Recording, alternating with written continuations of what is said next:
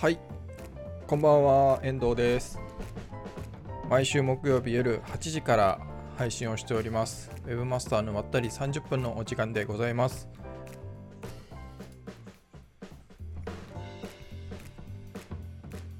うん。音大丈夫そうですね。ペリスコープ大丈夫と。えー、YouTube 大丈夫。Facebook 大丈夫ということではい、えー、やっていきたいと思います。この配信は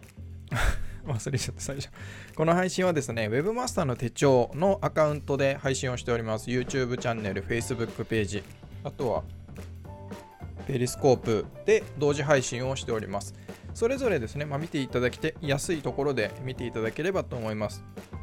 で配信が終わった後はそれぞれアーカイブが残ります。あの動画として残ります。で、えー、配信終わった後ですねえー、ポッドキャストとして Spotify、Google Podcast、あとは Apple Podcast で、えー、ポッドキャスト配信もしております。田村さんありがとうございます。田村さん、ちょっとまたやりましょうよ、ライブ配信。僕は田村さんがいつ声かけてくれるかなっていうのを毎日楽しみに待っておりますので 田村さんあ、あさぎさんもありがとうございます。あさぎさんありがとうございます。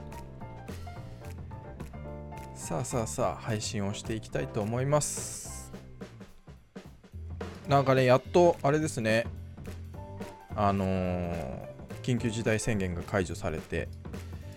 まあねあんまり浮かれる浮かれてはいられないんですがまあ良かったかなとは思いますね。うん。ああ田村さんちょっとやりましょう。あじゃああとこれ終わった後でメッセージします。ライブ配信をね、また田村さんとゲストで。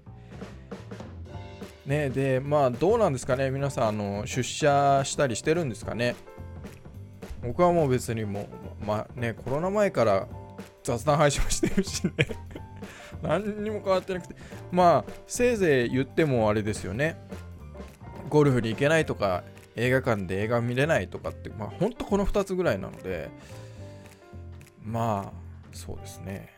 っていう感じなんですがまあねうんまあでも今日ちょっと昼間出かけたんですけど、まあの近所をねに行ったんですけど今日から高校生がね結構出いてあ学校が始まったのかなとかあとは飲食店とかも結構あの営業を再開しててであの昼間あのツイッターにもつぶやいたんですけど UberEats であの注文できるお店がビャッと増えたんですよバッと。今までって本当あのマクドナルドとか松屋とかあの吉野家とか本当そんなのしかなかったんですけど本当き今日昨日今日ぐらいからですねなんかいろんなお店があの増えて注文できるところああなんか少しずつ再開したのかななんて思いながら、えー、自宅にこもっておりますコロナのせいじゃないんですけどね、こもってんの。まあまあまあいいでしょう。はい。というわけで今日の話をしていきたいと思います。まあ、あんまり話すことないんですよ。いつものごとく。で、まあ、今日の話題ということで、これ前回もね、先週も話したんですけど、Facebook ショップの話。で、まあ、まあ見事にですね、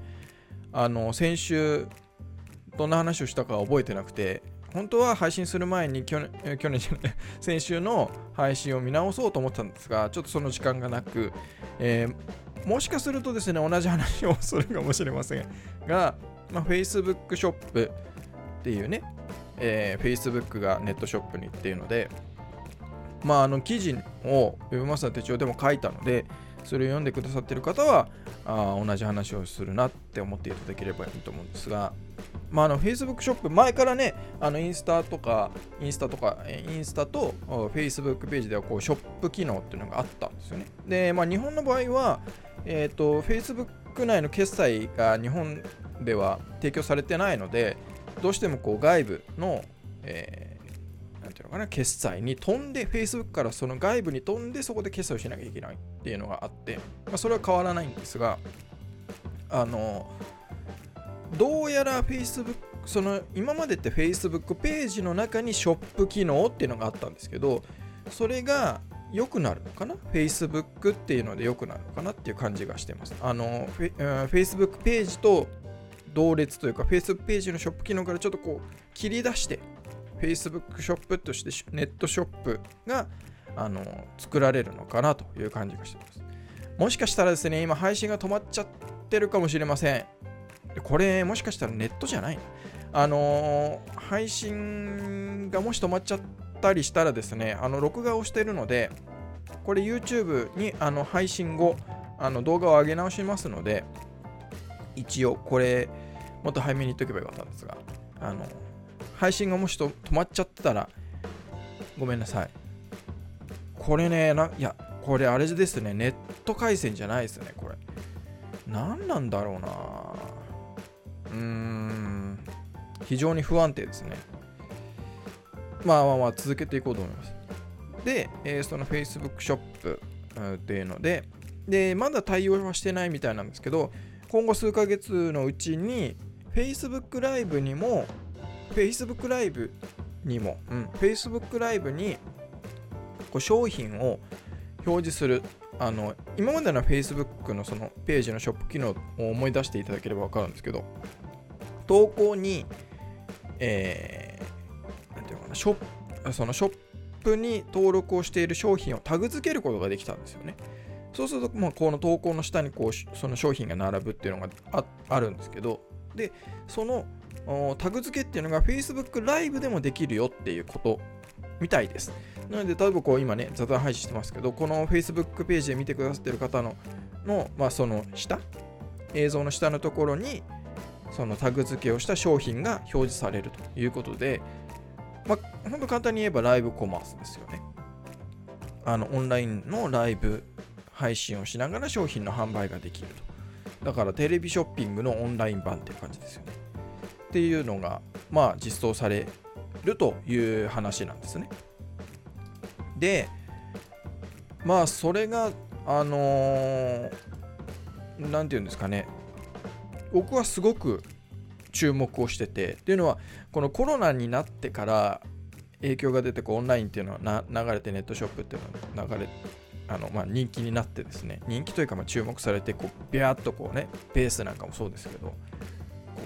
うユーザー数が増えて解説ネットショップの解説する数が増えたとかっていうことらしいんですけどあのネットショップのライブ配信というかライブ配信で商品を販売するっていうのはすごく合ってると思うんですよね。あの何ていうのかな。今だからこそ来たろ波がっていうふうに思ってて。でまあ例えば中国とかであればもう別にコロナの前からすごいそれがね、えー、やってまあテレビのニュースとかで見たことある人もいるかもしれませんけどもうバンバンねこう店舗とかでもライブ配信して商品売るみたいなのがあってっていうので、まあ、日本はなかなかねっていうのであの今ね Facebook で中島くんがあのコメントくれてますけどメルカリってライブコマースなくなったよねそうそうなんですよ本当コロナ、去年だったかなの暮れだったかだったと思うんですけど、ぐらいだったかな。あのー、メルカリがライブ配信、だからライブコマースに参入したんだけども、結局やめちゃったんですよね。で、今は楽天がやってる。ですよ。楽天。確かまだやってるはず。で、多分ね、でもそこまで、あの人気が人気というか注目されてなくてでやっぱりうーんどうなんですかねあの僕はすごくポテンシャルを感じてるんですよ。ライブ配信でで商品を売るというライブコマースっていうのに対して。だからあのいやそれこそねベースとかでライブ配信でとかって機能を持たせてくれたりしたらすごくプッシュするなっていうふうに思うぐらいなんですけど本当にライブあのコマースでいや今だからこそでしょってやっぱりこのネットショップって、まあ、僕もねそのクライアントのネットショップ運営とかをにあの携わってますけどやっぱりこうまあね、えー、その写真とテキストでその商品の魅力を伝えなきゃいけない。まあ動画をね、使うこともできますが、やっぱりね、こう、お店に行った時の店員さんとこうね、まあ、僕は違いますよ。僕は違います。あのお店に行っても店員さんと別にあのコミュニケーションとかいらなくて自分一人で買い物してたいタイプなんですけど。で分かんないことがあったらあの聞くっていう感じなんですけど。やっぱりこうアパレル系とかってやっぱ店員さんと話をしながら仲良くなるとかね。あるじゃないですか。っていうのをやっぱりオンラインで、実現しようと思うとやっぱりライブコマースが一番だと思ってて。であのいや僕はすごくポテンシャル感じるんでやりたいなっていうふうに思ってるんですけどただとはいえですねやっぱりあのライブコマースの場合は喋り手というか、えー、そのライブ配信でその商品をの説明をする人というか、まあ、テレビショッピングと同じですよね。あとは、えー、そのスーパーとかで、えー、実演販売してる人と同じでその売る売ってる人とか話してる人のキャラクターというかその人の力量っていうのが結構大事な風にだと思うんですよ。だからあのー、なんかそういうね誰今ね売り場にいる店員さんがポンと出てあのうまくいくかってそまあそんなことはないと思うんですけどまあそれも慣れとか、えー、いろんな試行錯誤をしていけばできると思うんですけどやっぱり売り売り場の人の力量ってまあオフラインでもそうじゃないですか。あの前にも話したと思うんですけど僕はあの昔ですね。唯一の会社員だった時がその百貨店のイベントの催事企画運営会社だったんですで例えばまあ分かりやすいのだとイタリアフェアイタリアンフェアとかハワイアンフェアとかで、まあ、百貨店行ったことがある人だったら、まあ、催事場っていうのがあってそこでやってたりするんですけど。でそこで、まあ、出店をする人を集めあの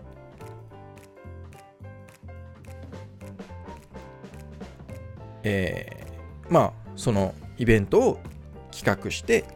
用意をするわけなんですけどやっぱりですねあの売り場の、ま、マネマネキンさんとかって言うんですけど売り場の販売員さんのことですね。販売員さんのやっぱね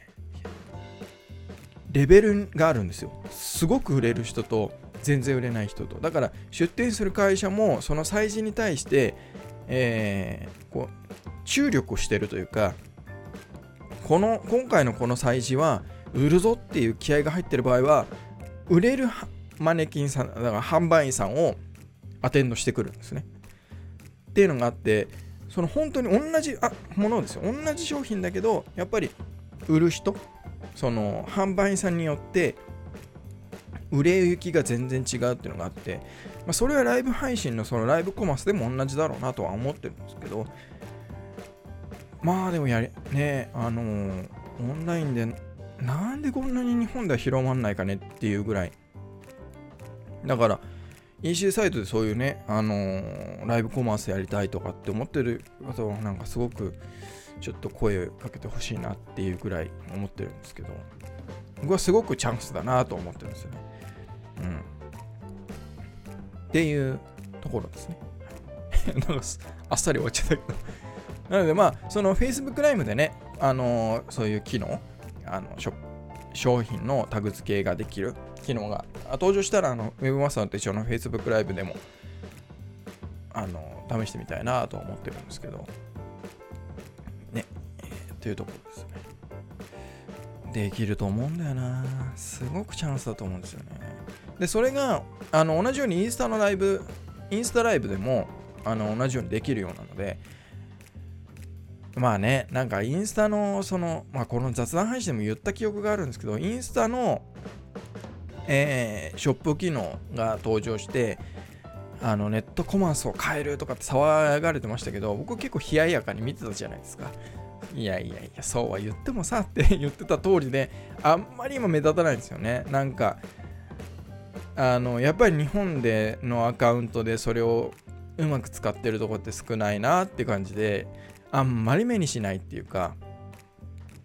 あのねうんなんですけど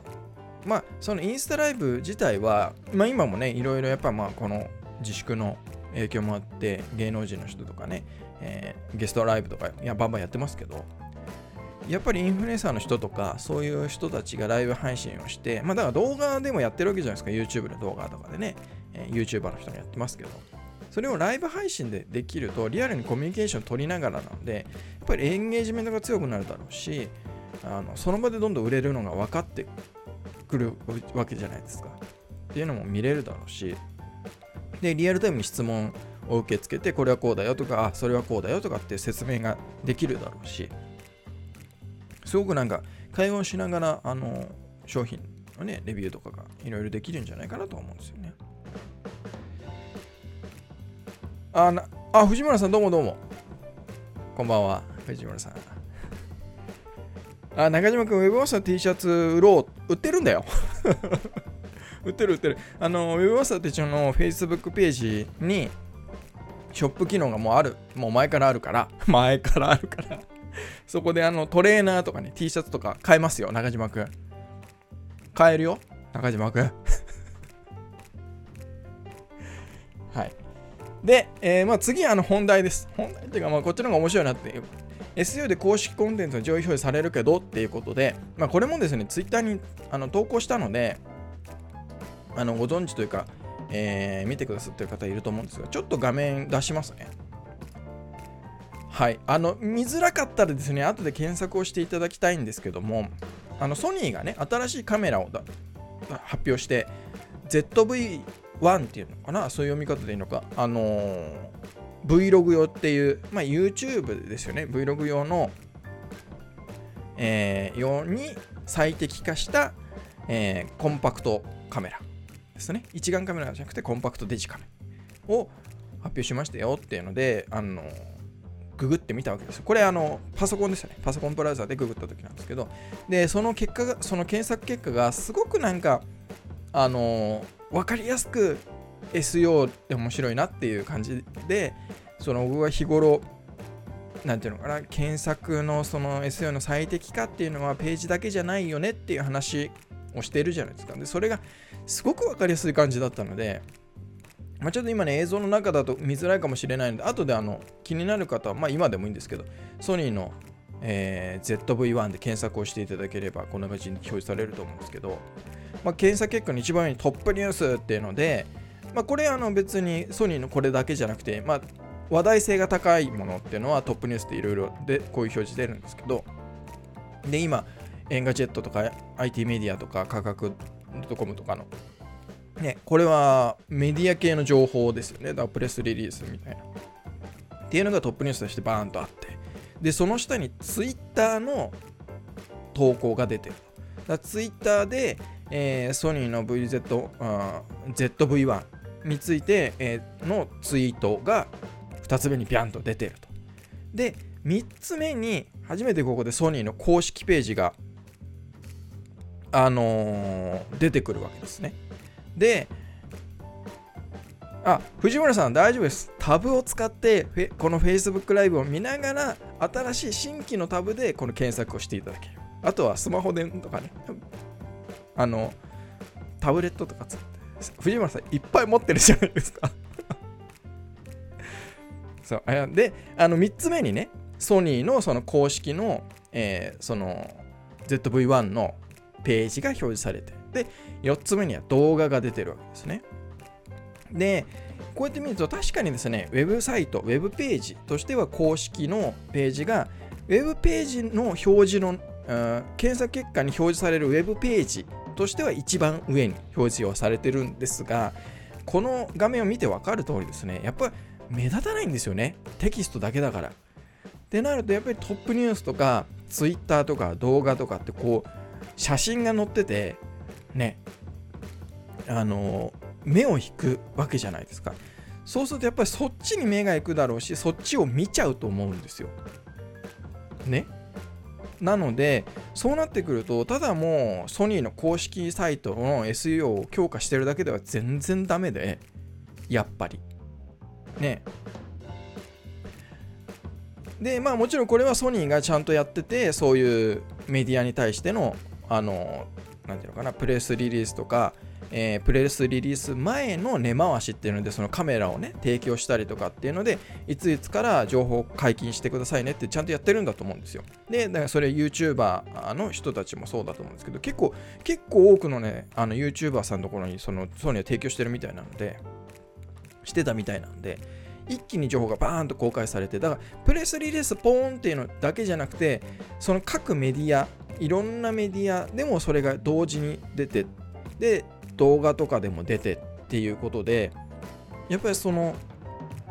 ただ公式サイトでやるだけじゃなくてそれ以外のものねえ、プラットフォーム、プラットフォームというと変か、ウェブサイト、あウェブメディアだったり、YouTube だったりとかっていうところでの、やっぱりこう、なんていうのかな、これもコンテンツマーケティングだと僕は思うんですけど、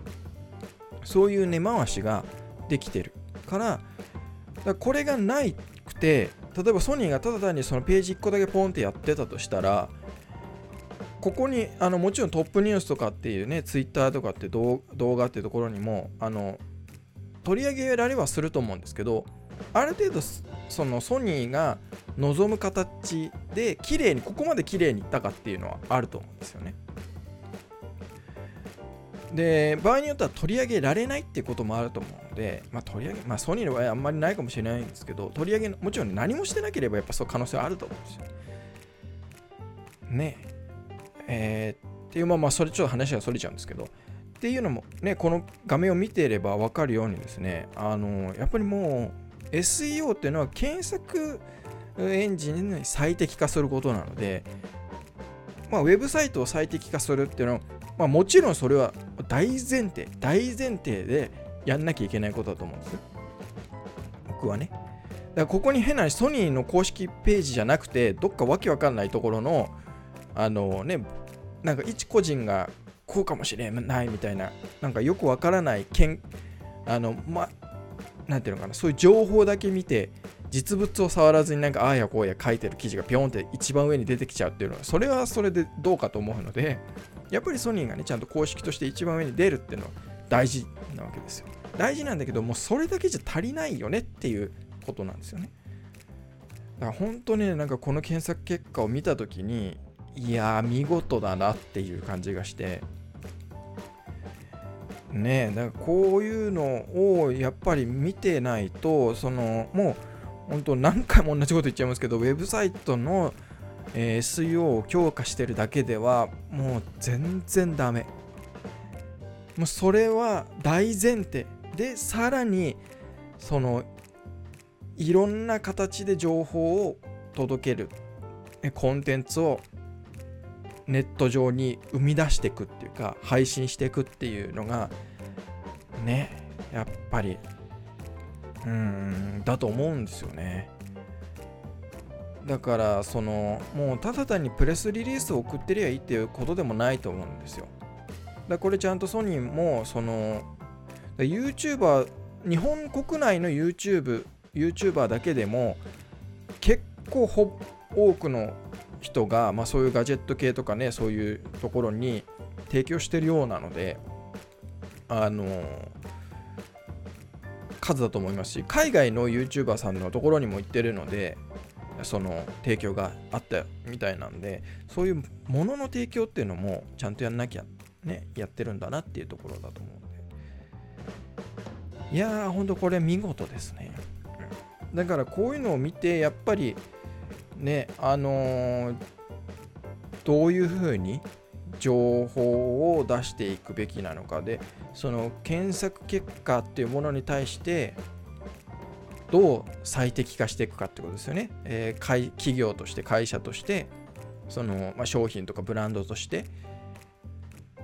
どう最適な情報発信をしていくかっていう。まあもちろんこれは SEO のこと考えただけじゃないとは思いますよ、当然ね。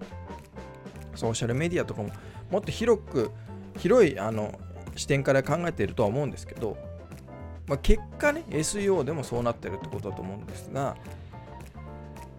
ね、やっぱりこれぐらいやっぱり考えていかないと、こういう、まあ、SEO っ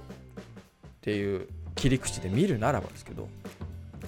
うん、いや、見事ですね。ね。もうだって本当にソニーの公式のがなんか、こうやって見るともうテキストだけだからこれ広告なんじゃないかって思っちゃうぐらい なんかねやっぱ画像あると目に留まるんですよね写真があってうん。やっぱこのトップニュース強いですね。だからこれこうまあ指名検索をしてるからっていうのはあると思うんですけどねそれにしてもっていう感じをしますね。だからねこれがもしかしたらソニーがそのまあ多分やってないと思うんですけどアンプのねストーリーズとか使ってたらここに出てたのかもしれないし、うん、いろいろあるわけですからね。またねだからこれが Yahoo 検索だったら表示は変わると思うんで。ねモバイルだとちょっと見え方が変わったりとかもあると思うんで。やっぱそういうところもやっぱ日頃こういうのを見てイメージを持ってればねもうウェブサイトだけコーポレートサイトだけ SEO ってもう SEO ってもっと話が広がってるよねっていう話でございました、ちょっとあの画面がかさもうすごくチープに重ねちゃったので申し訳ないんですけどぜひぜひあの気になる方は後でいろいろいやだからいろいろ検索してみていただければいいんじゃないかなと思います。だかなんか別にねこれは僕のなんかもう癖だと思うんですけどそのググるっていうどういう表示になるのかなっていう癖があるからっていうのはあると思うんですけどね、うん、ねえこればっかりはねえ、本当は、あの、浅木さんすごいですよね。戦略的だし、うん、本当にうまいマーケティングだなと思います。うん。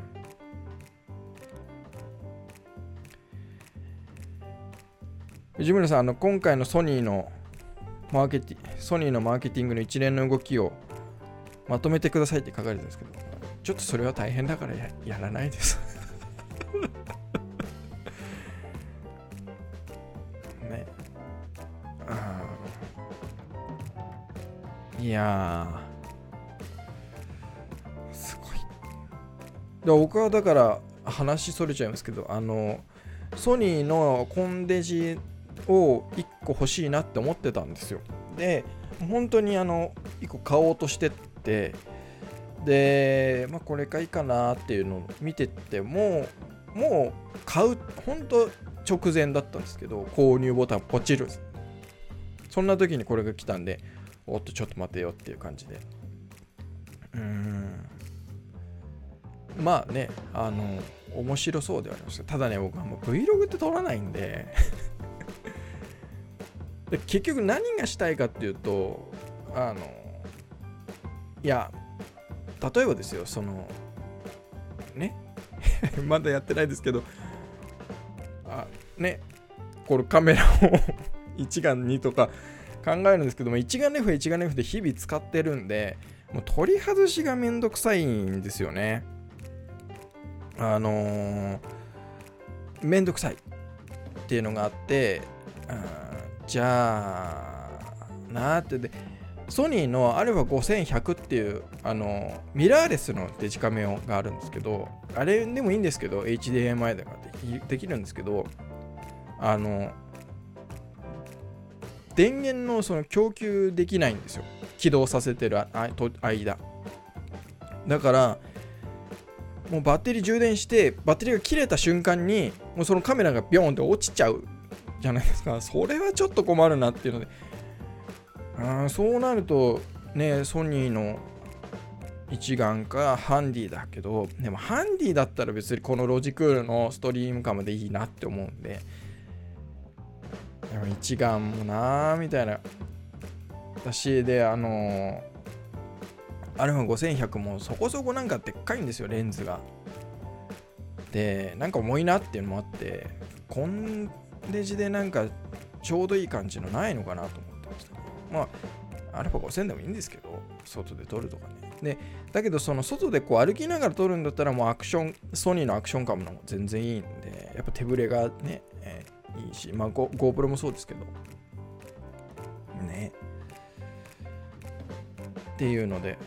まあ、でもこれは、あれですね。発売されてから、発売されたらされたで、あのいろんなこう動画が上がると思うんで比較とかね検証とか。もう僕はもうそういうの見る側がいいと思ってるんです最近は。そのね僕の個人のチャンネルではそういうのを出したりしてたんですけどたまにね。自分が買ったもので。いやもねあれもめんどくさいんですよ。だから気が向いたらやるかもしれないけど気が向かなかったりやらない。でやっぱもうそういうのはもう見て見てる方が楽しいと思って。るのでまあまあまあ。そういう話です。